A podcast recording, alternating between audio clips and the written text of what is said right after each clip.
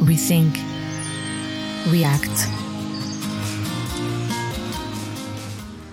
C'était un peu ouvrir la porte d'un nouveau monde, quoi. Et puis on s'est dit, mais est-ce que c'est le cas pour tout le monde? Est-ce qu'il y a beaucoup de gens qui connaissent pas tout vrac Est-ce qu'il y a beaucoup de gens qui connaissent pas euh, telle ou telle petite entreprise qui, qui fait quelque chose de, de durable? Puis ben, le, la demande, elle était, enfin le besoin, il était là de ces organisations, initiatives, petites entreprises, en fait, d'avoir une visibilité. Déjà, de, œuvrer dans le développement durable, c'est déjà un processus plus, euh, entre guillemets, difficile qu'une entreprise normale qui fait pas attention aux notions écologiques. Et du coup, en fait, le festival avait vraiment, enfin, nous, on avait vraiment envie de leur donner une plateforme, une visibilité pour que tout le monde prenne conscience de, ce, de cette économie écologique qui existe, mais qui est dans l'ombre.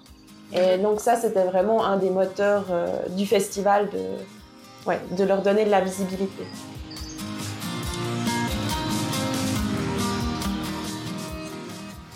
Bonjour à toutes et à tous, j'espère que vous allez bien. Aujourd'hui, je suis ici avec Estelle et Eleonore, et c'est pour vous parler du festival Green Wave de Fribourg. Leur histoire est très jolie, ce sont des amis depuis le collège, elles se sont un petit peu éloignées, ont fait un cheminement écologique en parallèle, elles se sentaient un peu seules dans ces questionnements, et après un temps, elles se sont retrouvées et elles ont décidé d'élargir leurs connaissances sur le développement durable ensemble. Et c'est comme ça que, de fil en aiguille, elles sont arrivées à cette idée. Mais en fait, il faut faire un festival pour rassembler les gens à Fribourg, partager tout ce qu'on sait et que plein de monde puisse amener d'autres perspectives. Voilà, en 2019, en avril, et euh, ouais, c'était un succès, un peu, c'était magique, oui. Il y avait une ambiance incroyable. Euh, on avait, je crois, on avait attendu environ 1000 personnes, 2000 personnes. Puis on pensait déjà avoir bien euh, compté. Puis on a pu accueillir 4000 personnes sur le week-end et c'était juste euh, incroyable.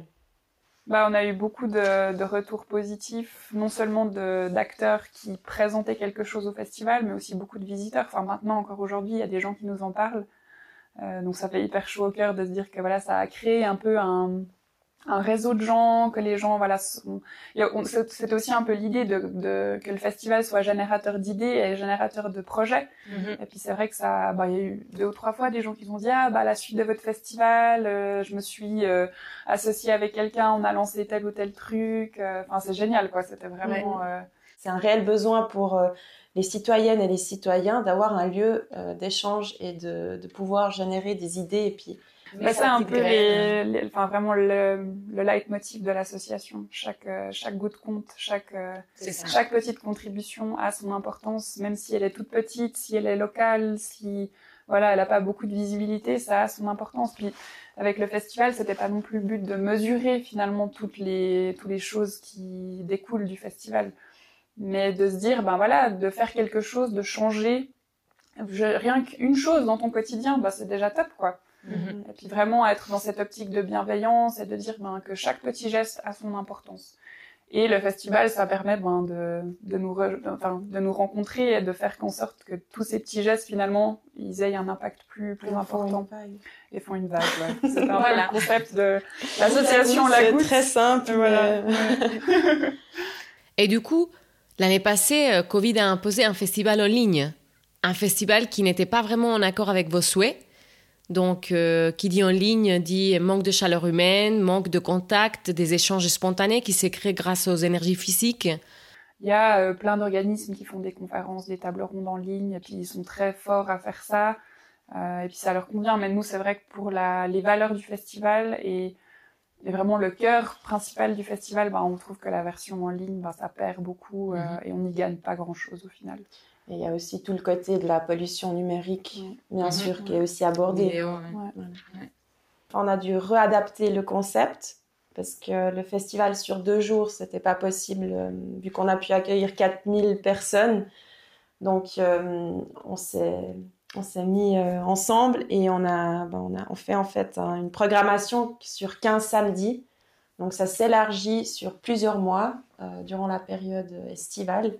Et c'est 15 samedis consécutifs euh, où il y a chaque samedi une programmation, une structure, des conférences, des ateliers, des performances culturelles et parfois un concept de clubbing de, en partenariat avec Point 76. Et voilà, donc ça c'est les... C'est quoi alors Point 76 C'est un collectif de, de DJ qui est en fait aussi basé à Blue Factory. Et on a en fait, c'est nos voisins de, de bureau. Et du coup, là, il y a une synergie qui s'est faite. Et on trouve ça super. Mm. Et puis ben, pour cette édition, ben, c'est vrai qu'on a à chaque édition c'est différent. Donc la première c'était notre concept de festival, la deuxième bah, du coup en ligne, et puis la troisième ben, on s'est dit ben, il faut qu'on se réinvente. De toute façon on pourra pas faire l'édition comme on l'avait imaginé. Et puis ben là on a vraiment aussi euh, fait une collaboration très étroite avec le management culturel de Blue Factory, avec Martin Chic. Euh, et avec cette volonté en fait de mettre en cohésion tout ce qui se passe euh, sur le site, tout ce que lui met en place en termes de programmation culturelle. Il a un grand projet de laboratoire citoyen qui va vraiment mettre tout en, en lien et en réseau tous les petits projets de la ville et du site de Blue Factory. Et en fait, c'était vraiment d'intégrer le festival dans cette euh, dans cette dynamique-là et de faire en sorte de, de faire côtoyer en fait des mondes qui à l'habitude ne se côtoient pas du tout quoi. Ouais. Et euh, dans la halle grise où le festival aura lieu, bah, il y a le, le skatepark qui s'est mis euh, qui s'est mis en place. Donc là, c'est tous des skateurs qui sont dans un dans un monde de skateurs, enfin qui oui, nous est pas du tout un monde familier. Enfin moi, j'ai pas fait de skate, je sais pas moi non plus. j'ai fait des essais, mais pas concluants. pas concluant. Bah, l'idée, c'était vraiment de faire rejoindre des gens. Euh, qui n'ont pas forcément les mêmes sensibilités, qui n'ont pas forcément les mêmes manières de penser, les mêmes manières de vivre, et juste d'avoir ben, le festival qui va générer en fait le lieu de partage et de discussion, euh, sans forcément avoir la prétention de penser que nous on fait tout bien et vous vous faites pas bien. C'est vraiment juste dire bah on a tous des perspectives différentes, et puis euh, l'important c'est juste de partager et de et de faire vivre l'éco-responsabilité, la durabilité à travers euh, les échanges. Et en plus, on peut aussi être skater et se soucier de l'environnement. Du coup, ça commence quand? Et est-ce qu'on peut savoir un petit peu plus sur la thématique? Alors le 19 juin, euh, il y a l'ouverture qui est planifiée et ça finit euh, le 25 septembre. Après, euh, vu que les conditions actuelles, on planifie la programmation chaque mois. Enfin, bien sûr, maintenant on, on, a une vue d'ensemble de toute la programmation de ces quatre mois, mais on on, confirme la programmation chaque mois en vue, euh, puis on s'adapte aux, restrictions possibles mm. euh, voilà, durant ces quatre mois. Euh, et la programmation, en fait, elle est rythmée par les ODD, donc les objectifs de développement durable. Donc, on en a choisi 15 des 17. Donc, 15 samedis, 15 objectifs durables. Et on essaye de, ben, de, de, rythmer la programmation en lien avec ces ODD ça veut dire que des conférences sont, liées aux, ODD, les ateliers. Et après, on a aussi choisi une, thématique qui relie en fait euh, tout, tout ce, ce, plan un peu théorique. Et euh, donc, c'est la connexion. Donc, c'est un mot euh, qui est de, du français, donc connexion, et allemand, connexion. Et du coup, euh, vu que la programmation, on essaye aussi de la faire euh, au mieux bilingue. Et cette connexion, en fait, de tous ces mondes, de ces ODD, en fait, il y a tout qui est connecté. La, transition écologique, c'est une, connexion avec plein d'autres luttes, en fait, qui sont sociales. C'est vraiment une convergence des luttes. Ce mot, il, ressort souvent. Mm. Et ça, on a vraiment envie de, de mettre en avant et puis d'avancer. Ouais. Puis il y avait aussi ben, tout l'aspect euh, de finalement, ben, quand on prend le terme en français, la connexion. Mhm. Euh, ben, on a aussi toute la réflexion autour de la connexion qu'on peut se faire avec soi-même quand on réfléchit, quand on fait ce chemin intérieur de voilà quelles sont mes valeurs, qu'est-ce que j'ai envie de mettre en place. Donc vraiment ben, cette euh, cette cohérence qu'on a entre nos valeurs et nos actes, la manière dont on peut être responsable de nos actes aussi en lien avec l'environnement la connexion qu'on a avec les autres, le partage, euh, voilà, le, fait de se rencontrer, de discuter, euh, de s'engager ensemble, de se sensibiliser, de co-créer des projets ensemble. la connexion avec notre environnement aussi, donc ben voilà l'économie circulaire, les micro-circuits qui se mettent en place, le fait de consommer local, enfin voilà. Et finalement, ben, bien sûr la, connexion avec la nature, donc mhm. qui est quand même la plus importante, mais c'est vrai que ben, voilà, on a un peu tendance à perdre ce genre de choses. Et là, il y a aussi, enfin un peu l'aspect négatif de la connexion, cette hyper connexion. Donc là, on est on a nos portables, nos ordinateurs. Et c'est aussi ça, on aimerait un peu... Euh, on est connecté par ces outils, euh, ces logiciels informatiques, mais au final, on perd la véritable connexion. Mm-hmm. Le partage, enfin les, rencontres. Et euh, ben, on a envie, avec le festival, de, de nouveau mettre en place une véritable connexion. C'est ça un peu. Ah, ouais. Ah, on, va, on, va, voir si je le dis. Connexion. Et puis, avant de vous quitter, j'aimerais aussi parler de comment vous faites un festival presque zéro déchet. Alors ça, c'est une, une, question, en fait, c'est vraiment aussi un autre aspect, justement, de, de ce festival qui est très important, c'est la cohérence de notre discours. Et que euh, dès le début, en fait, c'était, on voulait pas juste organiser un festival qui parle de, des aspects écologiques, mais aussi que l'organisation est, euh, enfin, est comme un exemple, en fait, de, de réduction de l'empreinte écologique. Et on a mis en place différents, euh, ou bien on a, durant la première, pour la première édition, on a mis en place différents processus. Donc il y a déjà une, une il y a une éco-charte qui a été établie donc une éco-charte qui est signée par les acteurs et les actrices, signée par euh, les, les, personnes, le comité, les, les, bénévoles qui travaillent pour le festival. Et cette éco-charte, en fait, relève certains points qui, qui font euh, que ben, le festival il a une, une, empreinte écologique minime. Donc pour le festival en 2019, on avait combien de kilos de déchets? Ouais, on avait une 40, 40 kilos pour, euh, pour les deux jours. Alors, c'est des, déchets incinérables. Mhm. Euh, donc, on compte pas à côté euh, ce qui a été recyclé. Mais euh, vraiment, le, gros de déchets qui a dû être brûlé, ben, c'est 40 kilos. À titre de comparaison, et selon une infographie faite par Climate Services, le festival Green Wave a produit 11 tonnes de CO2. Et un festival qui a eu exactement le double de visiteurs, on a produit 8 fois plus, au lieu de 2 mettre en place une charte écologique, ça a un vrai impact. Et puis ben, on avait aussi tout un, tout un concept aussi de comment organiser, nous, le festival de la manière la plus éco-responsable possible.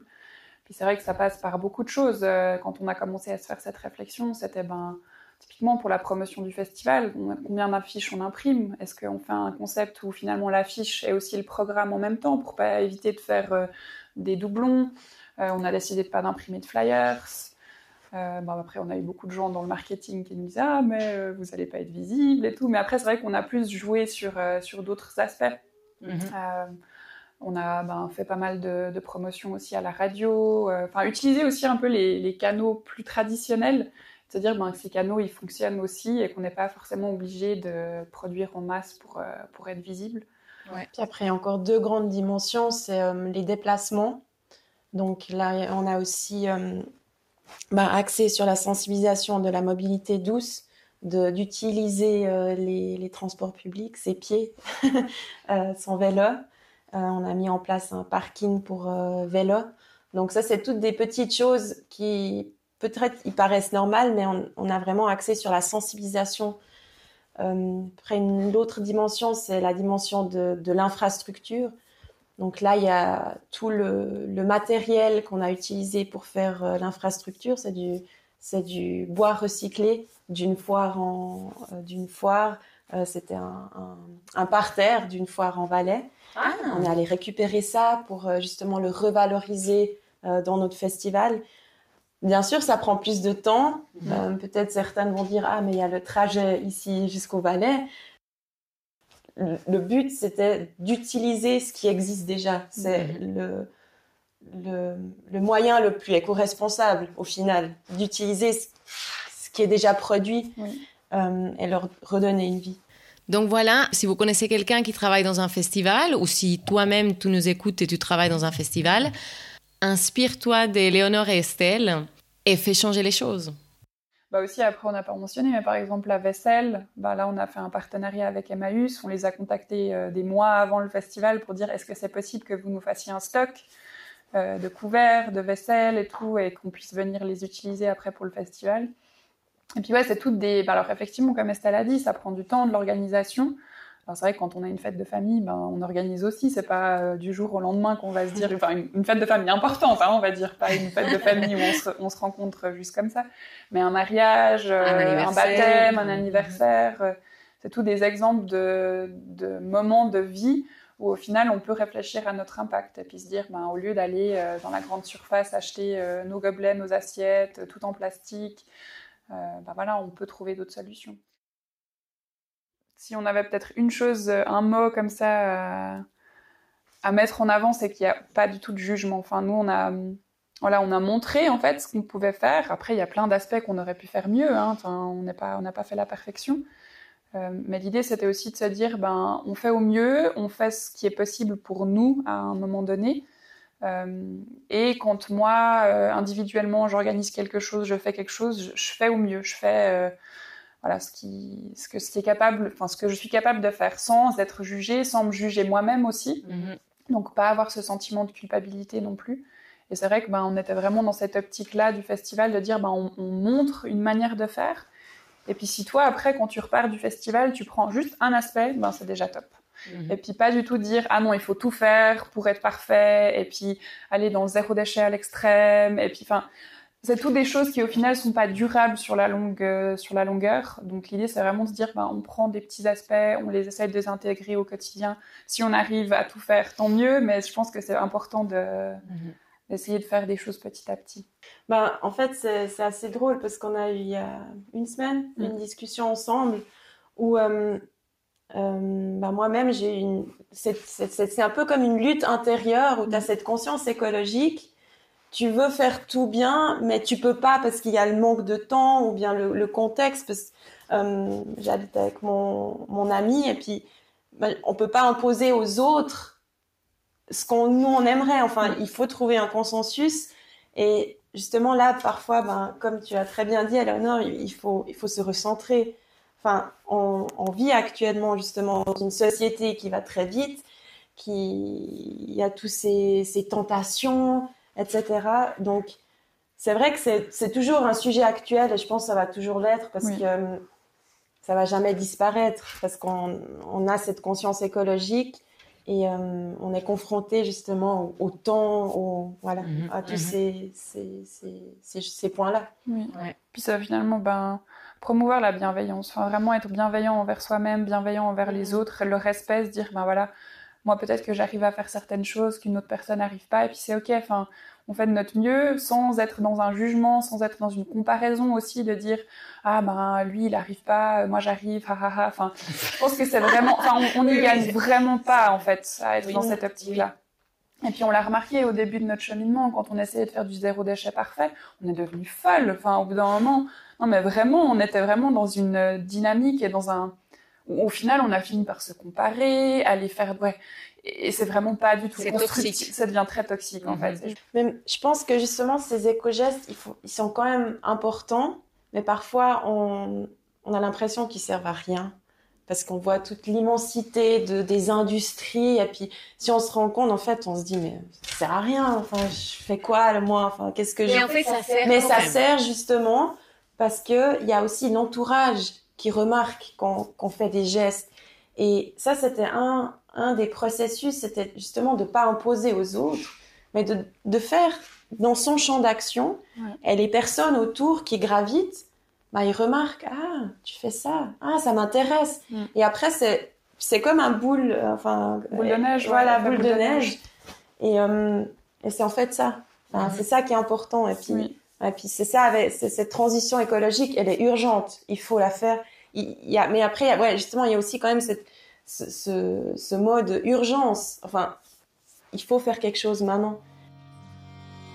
Donc voilà, on fait ce qu'on peut, on oublie la culpabilité et on continue d'apprendre. de redécouvrir d'autres façons de faire. On se reconnecte avec l'autre, avec notre environnement. Et pour ça, rien de mieux que ces 15 week-ends que vous nous proposez avec votre festival Green Wave à Fribourg.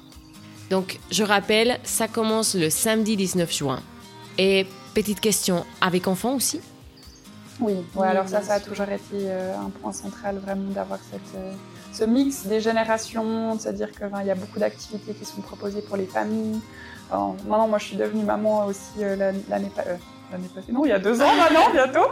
ça va vite, hein. ça va vite. Et du coup, euh, c'est important, euh, voilà, enfin, leur transmettre ce genre de, valeurs.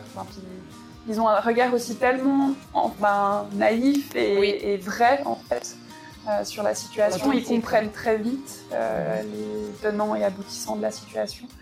Et je pense que c'est hyper important de les inclure dans le dialogue et dans le, dans le partage. Merci beaucoup Estelle et Léonore. Et à celles et ceux qui nous écoutent, n'hésitez pas à les suivre sur Instagram, sur le compte de Green Drop, la goutte verte en anglais. Et sur notre site internet aussi, www.de-green-drop.ch. Si cet épisode vous a plu, n'hésitez pas à laisser plein d'étoiles et un commentaire sur votre plateforme de podcast préférée. Cela m'aide énormément à faire découvrir Rethink and React à d'autres personnes. Merci. Rethink, react.